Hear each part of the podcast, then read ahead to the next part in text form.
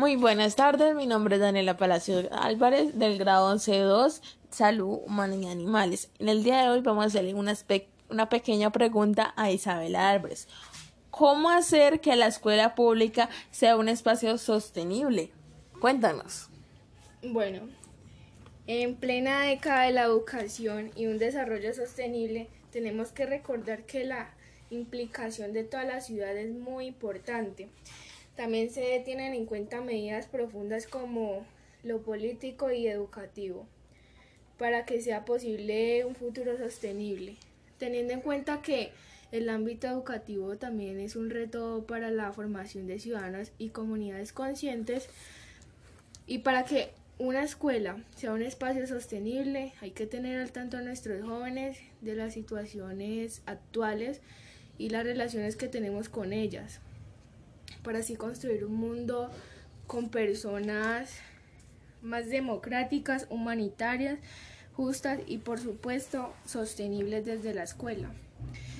Eh, por lo tanto, los valores y procesos que se generen en esta son, tienen finalidades últimas como las ambientales, educativas y por supuesto que tengan coherencia con nosotros mismos.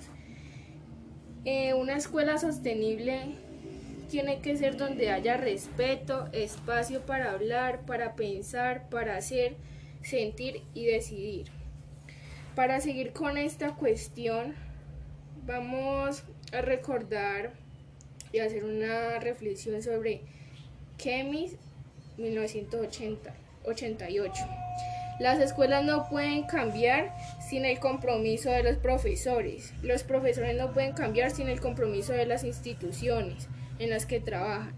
Las escuelas y los sistemas son de igual forma interdependientes e interactivas.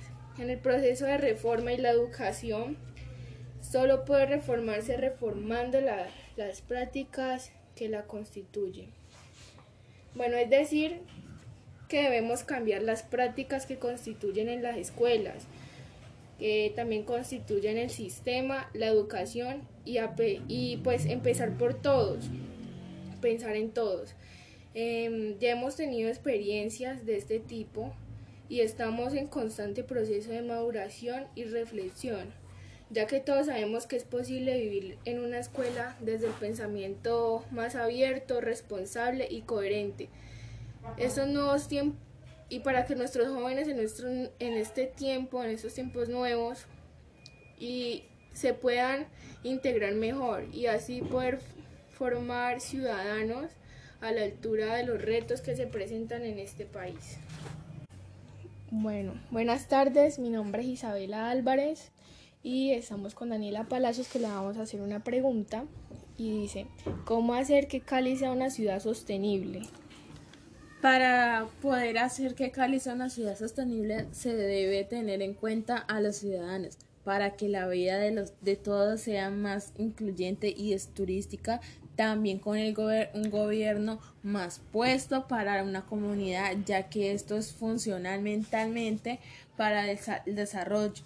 A su turno, Francisco Santo, nuevo embajador de Colombia en Estados Unidos, manifestó que Cali necesita de un plan maestro de vivienda para beneficio de, ciudad, de la ciudad, pensando que esta es la segunda ciudad más poblada de América Latina.